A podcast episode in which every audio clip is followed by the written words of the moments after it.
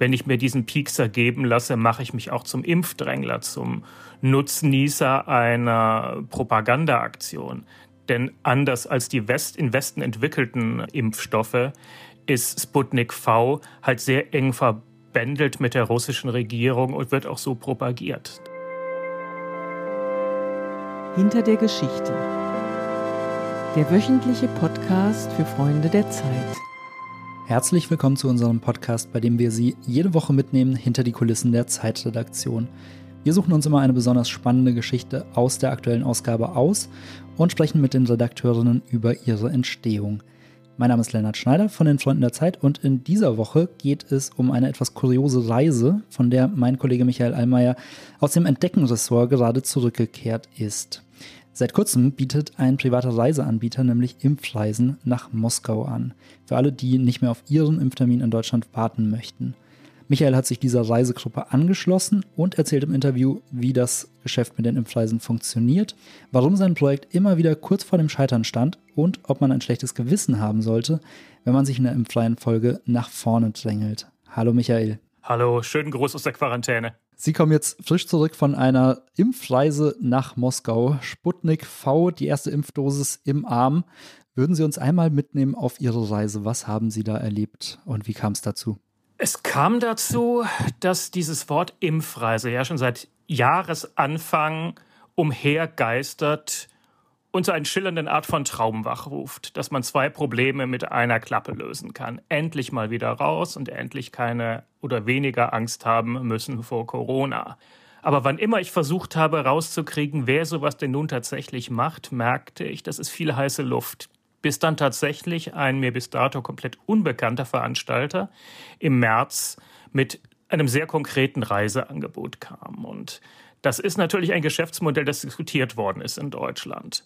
Ist das überhaupt okay? Werde ich zum Impfdrängler, wenn ich sowas mache? Ist sowas seriös? Und darum dachte ich, probier das mal aus. Und damit begann schon vor der eigentlichen Reise eine sehr lange Reise. Und dann kamen sie nach vielen Verschiebungen in Moskau auf dem Flughafen an und es äh, lief nicht alles reibungslos, sowohl im Vorfeld als auch dann in Moskau. Würden Sie uns da mal kurz noch mitnehmen, äh, wie die Vorbereitungen verlaufen sind? Tja, mitnehmen ist da das allerfalscheste Wort, denn ich bin schlechterdings stecken geblieben. Ich war unterwegs mit einer deutschen Reisegruppe von ähm, gut 50 Personen und während die allermeisten von denen ganz unbeschadet durch die russische Zollkontrolle am Flughafen gekommen sind, pardon, die Grenzkontrolle muss ich präziser sagen, bin ich festgehalten worden. Aus mir völlig unbekannten Gründen saß ich dann halt da im Eingangsbereich, während diese Halle sich zunehmend leerte hatte keinen rechten Handyempfang, ähm, hatte keine Möglichkeit, mich zu verständigen. Ich spreche kein Russisch und fand mich da in so einer etwas kafkaesken Situation wieder, dass man einer Obrigkeit ausgesetzt ist, die nach Regeln funktioniert, die man nicht versteht. Und als Journalist denke ich natürlich, auf der anderen Seite dieser Begrenzung ist jetzt meine Geschichte. Da werden meine Mitreisenden von der Presse empfangen und es wird großes Tamtam gemacht. Das war ja die erste Reise dieser Art. Und ich hänge hier fest und habe überhaupt nichts. Das macht einen dann schon ein bisschen panisch. Ein kleiner Spoiler an der Stelle. Nach etwas Wartezeit und etwas Bürokratie haben Sie es dann doch noch geschafft, vom Flughafen loszukommen. Was ist dann passiert? Dann war ich mit einem Tag Verspätung tatsächlich in der Stadt, schlief ein bisschen und wurde am nächsten Morgen abgeholt zu meinem Impftermin. Also der Impftermin für die Gruppe fand kollektiv statt. Wie gesagt, es gab großes Medieninteresse. Da haben sich Mitreisende fotografieren und filmen lassen dabei, wie sie die Spritze in den Arm bekommen haben und vorher untersucht worden sind. Ich hatte es ein bisschen diskreter. Ich wurde in diese Privatklinik gefahren, die offenbar die Lizenz hat, Ausländer zu impfen, was nicht mehr der Regelfall ist in äh, Russland. Und das war eigentlich ein recht normaler Impfvorgang, wie man ihn in Deutschland auch hat, wenn man sich gegen Hepatitis oder was auch immer impfen lässt. Sehr inspektakulär. Lustig fand ich es nur, dass ich die Ärztin fragte, seit wann sie geimpft sei. Und sie sagte, es habe sich noch nicht ergeben, aber sie mache das bald mal. Jetzt ist Sputnik V ja nicht irgendein Impfstoff. In der EU ist er ja nach wie vor nicht zugelassen und es steht ja auch durchaus in der Kritik. Also es ist schon ein bisschen wagemutig, äh, sich damit auch impfen zu lassen. Wie sicher haben Sie sich gefühlt? Wie viel Angst hatten Sie auch dabei? Man kann sich davon nicht ganz frei machen, denn diese ganze Diskussion ist natürlich sehr aufgeladen. Ich bin selbst ein sehr wissenschaftsgläubiger Mensch und wenn in wissenschaftlichen Publikationen steht, dieser Impfstoff ist wirksam, er ist sicher, Millionen Leute haben ihn schon bekommen und es gab keine nennenswerten Probleme, dann glaube ich das. Wenn ich aber seit einer ganzen Weile von nervösen Leuten umgeben bin, dann färbt das irgendwie auf mich ab und es stellt sich neben der gesundheitlichen ja auch äh, die ethische Frage. Es gibt ja durchaus Leute in Deutschland, die sagen, es ist kein redliches Verhalten, sowas zu machen. Wenn ich mir diesen Piekser geben lasse, mache ich mich auch zum Impfdrängler, zum Nutznießer einer Propagandaaktion. Denn anders als die West in Westen entwickelten Impfstoffe ist Sputnik V halt sehr eng verbunden bändelt mit der russischen Regierung und wird auch so propagiert. Das heißt, man macht sich schon ein kleines bisschen zum Propagandasoldaten, wenn man nach Moskau fliegt, um sich da etwas verabreichen zu lassen, das man in Deutschland nicht so schnell bekäme. Da stecken jetzt so viele Dinge drin, auf die ich gleich noch kommen werde. Also, liebe Zuhörerinnen, ähm, da kommt noch einiges. Erstmal würde ich gerne auf diese ethische Frage eingehen. Also, das Wort Impfdrängler haben Sie schon erwähnt. Ähm, jetzt hat Sputnik noch eine Besonderheit, nämlich in Russland selbst ist der Impfstoff auch so mäßig beliebt und deswegen gibt es ja, glaube ich, mehr Dosen als Nachfrage im Moment. Wie würden Sie da die ethische Situation einstufen? Nimmt man da überhaupt jemandem den Impfstoff weg als Ausländer? Offenkundig tut man das nicht. Nach allem, was ich recherchieren konnte, sind die Ressourcen ausreichend wie Sie sagten, die Impfzurückhaltung in der Bevölkerung ist groß. Ich hatte nicht das Gefühl, dass irgendein Russe später geimpft wird, weil ich früher geimpft werde. Ansonsten hätte ich das natürlich auch nicht gemacht. Haben Sie trotzdem so auch Reaktionen jetzt aus Deutschland gehört? Gab es da Kritik an Ihrer Reise?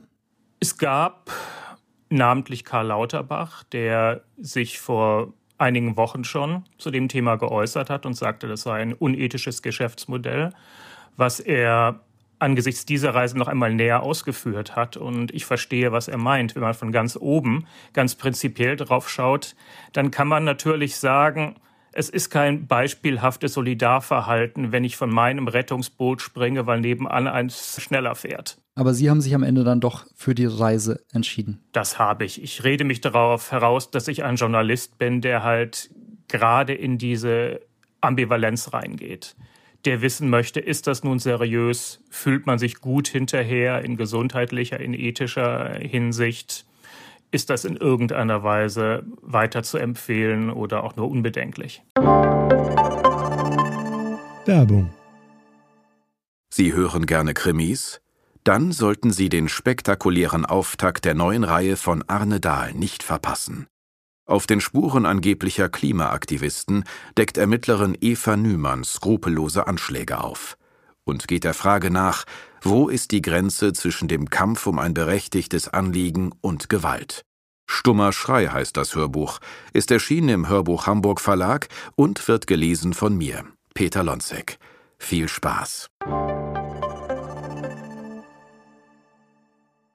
Normalerweise sind Sie ja bei der Zeit auch viel für Genussthemen zuständig. Als Sie das letzte Mal bei uns im Podcast zu Gast waren, haben wir noch über alkoholfreien Wein gesprochen. Wie kam es, dass ausgerechnet Sie sich auf diese Reise begeben haben? Was hat Sie ganz persönlich daran gejuckt? Ich war 15 Jahre lang Reiseredakteur, als diese Zeitung ein eigenes Reiseressort hatte, das ja jetzt in den Entdeckenseiten, für die ich arbeite, eingebettet ist. Insofern ist das meinem Herzen immer noch sehr nah und mich beschäftigte halt tatsächlich, dass ich vom Schreibtisch aus mich nicht in der Lage fand, mir dazu eine Meinung zu bilden. Also ist das gut? Ist das schlecht? Kann das überhaupt funktionieren? Was für Leute sind das überhaupt, die das jetzt machen? Was für Leute sind es, die das anbieten? Aus welcher Motivation heraus tun die das? Sowas finde ich immer spannend, wenn man vorher nicht weiß, was man von der Sache halten soll. Jetzt war das ja eine Gruppenreise und Gruppenreisen sind ja auch nicht unbedingt jedermanns Ding. Man weiß ja nicht, mit wem man zusammenkommt. Und Sie selbst haben im Text auch geschrieben, dass Sie gewisse Vorbehalte hatten gegenüber Leuten, die eine Impfreise antreten. Auf wen sind Sie da getroffen? Wie waren die Menschen, die dort mitgeflogen sind? Ich bin denen zu meiner Überraschung gar nicht so nahe gekommen. Man stellt sich ja eine Gruppenreise so vor, dass man damit in unserem Fall 50 Mann in einem kleinen Bus durch die Gegend gefahren wird. Aber tatsächlich fand diese Reise weitestgehend individuell statt. Es gab da kein besonderes touristisches Programm. Man hat sich auch nicht in allergrößtem Maßstab ausgetauscht. Ich bin natürlich auch offen als Journalist aufgetreten, nicht so extrem undercover. Das heißt, Leute waren nicht in jedem Fall versucht, mir ihr Herz auszuschütten. Aber nach dem, was ich gesehen habe, war das eine durchaus angenehme, vernünftige Truppe von Leuten, keine Eiferer, keine Paranoiker, sondern einfach Menschen, die ein bisschen Abenteuerlust mitbrachten und ähnlich wie ich sagten, ist ja spannend, gucken wir uns mal an. Sie beschreiben auch, dass da so eine gewisse Ironie, Selbstironie auch mitschwang. Ein Pärchen äh, sagte zu ihnen, wenn wir schon sterben, dann wenigstens gemeinsam. Wie war so die Stimmung unter den äh, Reisegästen? Durchaus munter. Also ich denke, es braucht ein besonderes Mindset, bei der ersten Reise dabei sein zu wollen. Als Privatperson, wenn ich an sowas interessiert gewesen wäre, hätte ich natürlich gesagt, das Ganze soll erstmal anrollen. Und dann gucke ich es mir in einem Monat vielleicht an, wenn die Mechanismen eingespielt sind und ich zumindest sicher bin, dass ein paar der Reisenden halt zurückgekommen sind. Spannend ist ja auch das ganze Geschäftsmodell dahinter und auch die Unternehmer, die äh, genau diese Art von Reisen dann organisieren. Sie hatten auch direkt Kontakt mit dem Reiseveranstalter. Was war das für ein Typ? Ich würde ihn als Glücksritter beschreiben. Das ist jemand, der aus einer ganz anderen Ecke des Tourismus kommt. Seine Spezialität waren vorher eher so diese verdächtig günstigen Busreisen, wo man sich dann bei irgendeiner Verkaufsveranstaltung wiederfand oder merkte, dass das eine oder andere extra dann halt doch mehr kostete als erwartet. Das machte er schon eine ganze Weile lang. Jetzt arbeitet er als, ich glaube, Bayer, der in Litauen lebt, für eine in Norwegen registrierte Firma. Ich traf ihn aber an den interessantesten Orten an, in Albanien oder in Antalya. Also auf jeden Fall ein Mensch, der herumkommt und der eine beachtliche Initiative und, sagen wir mal, positive Energie gegen alle Widerstände mitbringt. Also ich muss vorausschicken, dieses Geschäftsmodell der Impfreise ist bei den größeren etablierten Reiseveranstaltern durchgefallen, weil die einfach sagen, es ist zu riskant, es kann alles Mögliche schiefgehen, es dauert lang, so ein Produkt zu entwickeln und dann sind möglicherweise ja alle Kunden, äh, die an sowas interessiert werden, geimpft und die ganzen Grenzübertrittsregularien, Lockdowns etc. machen das Ganze sehr volatil. Das heißt, die Menschen, die sich in diesen Markt begeben, müssen schon eine gewisse Bereitschaft zur Improvisation mitbringen, um das vorsichtig zu sagen. Und der Reiseveranstalter, mit dem ich unterwegs war, ist in gewisser Weise ein Meister der Improvisation und ein Meister im immer weitermachen, auch wenn jeder vernünftige Mensch sagen würde, das kann überhaupt nicht funktionieren. Damit verbunden waren auf Ihrer Seite ja im Vorfeld auch so einige Sorgen und auch Verschiebungen. Also der Abreisetermin, der Abreiseort stand bis kurz davor nicht fest. Wie seriös würden Sie sagen, war das Ganze? Es hat funktioniert. Ich kann nicht sagen, ob es am nächsten Mal wieder funktioniert, ob es dauerhaft funktioniert. Aber jedes Mal, wo ich mir sicher war, das war's jetzt, die Reise kommt nie zustande oder sie endet abrupt, ging es dann doch immer irgendwie weiter. Und ich habe mir das so erklärt, dass wenn man als ordnungsgewohnter, systemgläubiger Deutscher in ein Land wie Russland fährt, dass das ein bisschen dazugehört. Dass nicht alles im Vorfeld sicher ist, dass alles Mögliche ausgehandelt werden muss, bis zuletzt ungewiss bleibt, dass es dann halt meistens doch funktioniert, man aber nie begreift, warum eigentlich. Und dass man versuchen muss, dem eine schöne Seite abzugewinnen. Das macht das Leben überraschender. Und wir kommen später vielleicht auch nochmal darauf zurück. Äh, Sie sagen ja auch, dass Sie durch diesen Text oder durch diese Reise ein bisschen Vertrauen gelernt haben. Wie kann man sich denn genau das Geschäftsmodell dahinter vorstellen? Denn an der Impfung selbst verdient der Reiseveranstalter, zumindest laut eigener Aussage, ja nichts, oder? Das ist seine Aussage. Er arbeitet mit einer russischen Partneragentur, aber wer da genau was von wem bekommt, darüber könnten Sie wahrscheinlich in der Doktorarbeit schreiben. Das ist intransparent und mag es von mir aus auch bleiben. Sagen wir so, es werden da viele Sachen in Bar abgewickelt und es werden, glaube ich, viele Verhandlungen in Hinterzimmern geführt und da ist auch kein Protokollführer dabei. Verstehe. Jetzt ist Russland, glaube ich, das erste Land, das in diesem Maßstab Impfreisen zulässt. Gibt es noch andere Länder, in denen sowas möglich ist, die auf dieses Geschäftsmodell angesprungen sind? Ehrlich gestanden, ich weiß es nicht. Es kommen immer wieder neue Länder ins Spiel und verschwinden dann meist wieder. Oft ist viel Spekulation dabei. Israel ist zum Beispiel ein Land, das immer wieder erwähnt wurde, einfach weil da der ähm, Impferfolg in der Bevölkerung am größten ist. Die sind mittlerweile meines Wissens bei 85 Prozent durch Impfung oder so etwas. Und da dachten Leute einfach, na ja, irgendwann sind die durch, dann können wir unsere Gäste dahin schicken. Aber Israel hat sich das nachdrücklich verbeten. Es gibt auf der anderen Seite Länder wie Kuba, die ganze Werbekampagnen vorbereitet haben.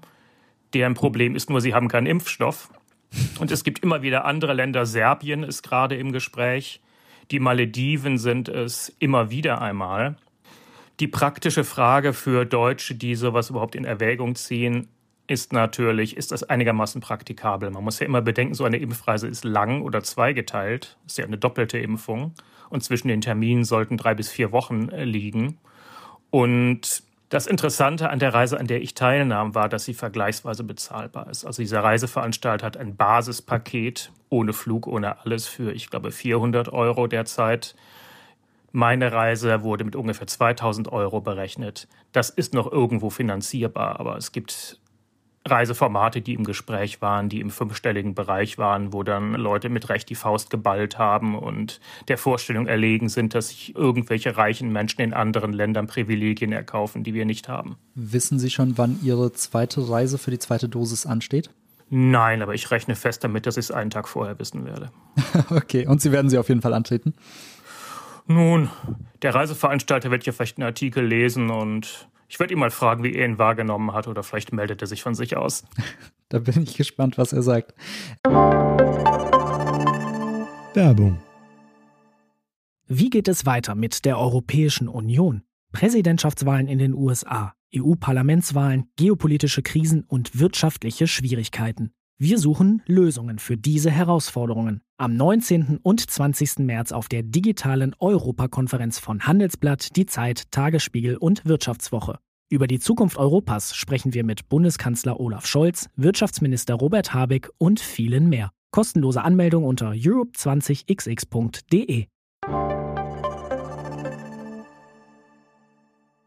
Sie haben es vorhin auch schon mal angesprochen, so eine Gefahr, der man ja ausgeliefert ist, auch als Journalist, ist, dass man zum Propagandainstrument wird. Sputnik V knüpft ja auch nicht zufälligerweise an die alte Tradition der Sputniks, der Raumfahrtindustrie in Russland an. Wie sind Sie damit umgegangen? War das ein Spagat? Wäre es vielleicht gewesen. Ich hatte ja das Glück im Unglück, dass dadurch, dass ich am Flughafen festhing, als meine Mitreisenden von den russischen und internationalen Fernsehteams empfangen wurden, auf keinem Bild war. Das heißt, es kursieren keine Propagandafilme von mir, wie ich dankbar den Impfstoff empfange oder sage, wie toll ich dieses Land finde und wie viel besser hier Sachen funktionieren als in Deutschland. Aber natürlich bin ich allein durch mein dort gewesen sein und dadurch, dass ich jetzt diesen Wirkstoff im Arm habe, ein bisschen Propagandaträger, unleugbar. Die Frage ist, ob diese Propaganda schadet, denn das, was ich mir habe übersetzen lassen von russischen ähm, Fernsehdokumentationen, richtete sich auch an die eigene Bevölkerung und signalisierte, jetzt kommen sogar die Deutschen, um unseren schönen Impfstoff zu bekommen. Unterton, jetzt macht ihr mal endlich, liebe Leute. Und wenn die dann aus den falschen Gründen die richtige Entscheidung treffen, ist es vielleicht gute Propaganda, wer weiß. Mhm. Jetzt konnten Sie ja, wie gesagt, bei dem großen, eigentlich geplanten Impftermin mit Presserummel nicht dabei sein. Sind Sie da im Moment eher dankbar oder bereuen Sie es, dass Sie das nicht live beobachten konnten, sondern es sich nur von Mitreisenden berichten lassen konnten? Als Journalist ist es natürlich immer schade, wenn man nicht in nächster Nähe dabei ist. Aber nach dem, was ich im Fernsehen sah und dem, was mir auch ein freundlicher Mitreisender berichtet hat, war es ausgesprochen rummelig und, und eng und ein paar Pressekollegen waren da offenbar ein bisschen unfiligran, indem sie mit ihren Kameras unverabredeterweise hineingestürmt sind und Leute barbrüstig mit ihren Tattoos und ihrem Stethoskop auf der Brust fotografiert haben. So richtig würdevoll sah mir das aus der Distanz nicht aus. Ein anderer Reiseveranstalter, das berichten Sie auch, wollte oder hat, da bin ich mir nicht ganz sicher, ja auch T-Shirts verteilt mit Team Putin, die man dann bei der Impfung tragen sollte. Haben Sie sowas auch mitbekommen? Nein, ich habe keinen bekommen. Ich hätte natürlich gerne als Souvenir einen mitgebracht. Ich habe das nicht mit eigenen Augen gesehen. Das hat mir der Reiseveranstalter erzählt. Und man muss halt immer bedenken, wie vorhin gesagt, Sputnik V ist ein sehr regierungsnahes Produkt. Das hat seine ganz eigene Werbekampagne. Sputnik tritt auf Twitter auf, hat einen Facebook-Account und erzählt so von seinen persönlichen Fortschritten bei der Heilung der Welt. Es ist also mit einer ganz anderen Energie und einem werblichen Aufwand aufgeladen, als wir eher skeptischen Westeuropäer das von unseren Impfstoffen kennen, die wir nicht mal als unsere begreifen, sondern als eine schwierige Wahl, die wir treffen, wo es dann eher um das kleinste Übel geht, als um irgendeine Heilserwartung, geschweige denn, dass irgendein Politiker sich damit assoziieren würde. Das ist aber vielleicht auch der Grund, warum viele Russen diesem Impfstoff misstrauen, dass er ein bisschen zu poppig propagiert wird. Also ist es nicht unbedingt ein Vorbild für uns oder gibt es irgendwas, was wir uns davon vielleicht sogar abschauen könnten? Ich getraue mich nicht, das zu sagen. Also man bewundert schon ein bisschen diesen zupackenden Pragmatismus, den ich da erlebt habe. Wir machen das jetzt einfach mal. Wir machen nicht noch einen Testlauf und noch einen und noch einen. Da freut man sich wahnsinnig drüber, wenn es klappt. Aber wenn es dann natürlich nicht klappt, will man nicht der wenige gewesen sein, der zu so einer pragmatischen Lösung aufgerufen hat. Insofern ist, glaube ich, Menschen mit einer deutschen Mentalität, und dazu zähle ich mich, in Deutschland nicht so schlecht gedient, wo die Dinge langsam gehen, aber doch vergleichsweise transparent und seriös. Sie sind ja eigentlich, das haben Sie vorhin schon gesagt, waren Sie Reisejournalist und es ging ja bei der Reise auch nicht nur um die Impfung, sondern Sie hatten im Nachhinein auch noch ein bisschen Zeit, um sich zum ersten Mal in Ihrem Leben Moskau anzuschauen. Wie war nach diesem kleinen Peaks noch der Rest der Reise? Der war leider sehr kurz aber überwältigend. Also es ist ja alles zusammengekommen, äh, was diese Sache spannend macht. Einmal natürlich, man kommt aus Lockdown Deutschland, man kommt aus einer mehr oder weniger gefrorenen Landschaft, durch die man da gefahren ist, wo sich nichts bewegt, wo alles geschlossen ist aus sehr guten Gründen und kommt dann in eine extrem quirlige, lebendige Stadt, wo alles geht wo Abstand und Vorsichtsmaßnahmen nicht besonders ernst genommen werden, wo man endlich wieder essen gehen kann, ins Theater gehen kann, ins Museum gehen kann. Dann ist man in meiner Situation halt noch ein Mensch, der 24 Stunden am Flughafen festhing, wo es auch nicht sehr lebendig war der auch noch gebangt hat, kommt er überhaupt rein, klappt das mit der Impfung und natürlich auch gibt es Nebenwirkungen. Es gab erfreulicherweise keine. Und dann steht man auf dem roten Platz, die Sonne scheint und denkt, boah, fantastisch ist das Leben schön. Irgendwann setzt natürlich dann doch wieder der kritische Geist ein und man schaut sich um und denkt, all diese fröhlichen, ausgelassenen Menschen, deren einzige Vorsichtsmaßnahme oft ist, dass sie ein paar Handschuhe in der Tasche tragen. Das ist so eine merkwürdige russische Vorschrift. Man muss Handschuhe dabei haben. Man muss sie aber nicht tragen. Man muss sie nur vorzeigen können, wenn kontrolliert wird.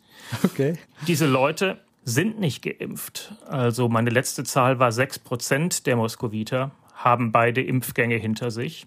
Alle anderen tun einfach so. Die haben für sich beschlossen, dass es jetzt mal reicht mit den Einschränkungen, dass sie wieder leben wollen und dass Corona ja doch nicht so schlimm sein kann. Man muss schauen, dass man sich davon nicht zu sehr anstecken lässt, in jedem Sinne des Wortes. Sie haben die Reise auch als eine Übung im Vertrauen beschrieben, dass Sie mal Ihre eigenen Angst und Skepsis vielleicht nicht so sehr äh, vertrauen, sondern sich einfach mal auf den Reiseveranstalter, auf den Impfstoff, auf die Klinik verlassen. Was hat das mit Ihnen gemacht? Glauben Sie, dass da ein bleibender Effekt bleiben wird? Ich glaube, er wird nicht so lange halten wie der der Impfung, hoffe ich jedenfalls. Die Sache mit dem Misstrauen kam mir in den Sinn, als ich mir klar machte, warum gibt es solche Reisen überhaupt? Zum einen, weil die Deutschen ihre Regierung nicht mehr trauen, dass sie mit der Impfkampagne bei Zeiten in die Gänge kommt. Zum anderen, weil die Russen ihre Regierung nicht vertrauen, sprich diesem Impfstoff. Und das ist die Nische, das ist dieser Korridor, der jetzt, man weiß nicht wie lange, von Deutschland nach Russland führt und auf dem ich mich bewegt habe. Und es gibt tausend Gründe zu misstrauen, aber dann sitzt man halt immer nur verkrampft in irgendeiner Ecke und wahrscheinlich hat man mehr auch von diesen Facetten des Lebens, wenn man einfach mal schaut, was passiert, wenn man sich darauf einlässt. Ich bin gespannt, wie die zweite Impfung verlaufen wird. Werden wir darüber dann auch in der Zeit lesen? Ich glaube nicht. Die Fortsetzungen sind ja immer schwächer als der erste Teil. Vielen Dank, lieber Michael, dass Sie uns mitgenommen haben hinter die Kulissen dieser etwas absurden Reise, von der Sie ja gerade frisch zurückgekommen sind. Wenn Sie mehr über die Reise erfahren möchten, finden Sie den Artikel in der aktuellen Zeitausgabe und wir freuen uns auch sehr, wenn Sie uns Feedback zu dem Podcast geben. Sie können uns eine E-Mail schreiben an freunde.zeit.de. Sagen Sie uns, was Ihnen gefallen hat, was wir vielleicht noch verbessern sollten oder falls Sie vielleicht eine Idee haben für ein Thema aus der Zeitredaktion, über das Sie gerne noch mehr erfahren würden. Ansonsten freuen wir uns, wenn Sie natürlich nächste Woche wieder reinhören. Den Podcast Hinter der Geschichte finden Sie überall da, wo es Podcasts gibt, zum Beispiel bei Apple Podcasts oder bei Spotify. Am besten abonnieren Sie ihn direkt und dann verpassen Sie keine Folge mehr. Bis nächste Woche.